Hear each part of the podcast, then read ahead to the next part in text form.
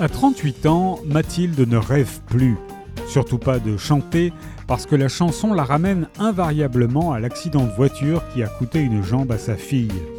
Convaincue d'être responsable, elle s'est enterrée à Romorantin et traîne une vie morne à la matelasserie de l'âtre.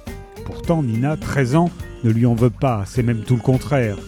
Aussi, quand la PME est sur le point de faire faillite, l'adolescente est la première à la remettre sur les rails de la chanson parce qu'un concours national offre un million d'euros à l'entreprise qui présentera le meilleur artiste. De toute façon, Mathilde n'a pas le choix, soit elle défend les couleurs de la matelasserie, soit elle est virée. Entre coups de blues et coups de foudre, Mathilde sort de son apathie et refleurit peu à peu. Elle recommence à y croire, se bat, affronte la jalousie d'une collègue, rencontre un demandeur d'asile mexicain aussi beau qu'il est bon guitariste.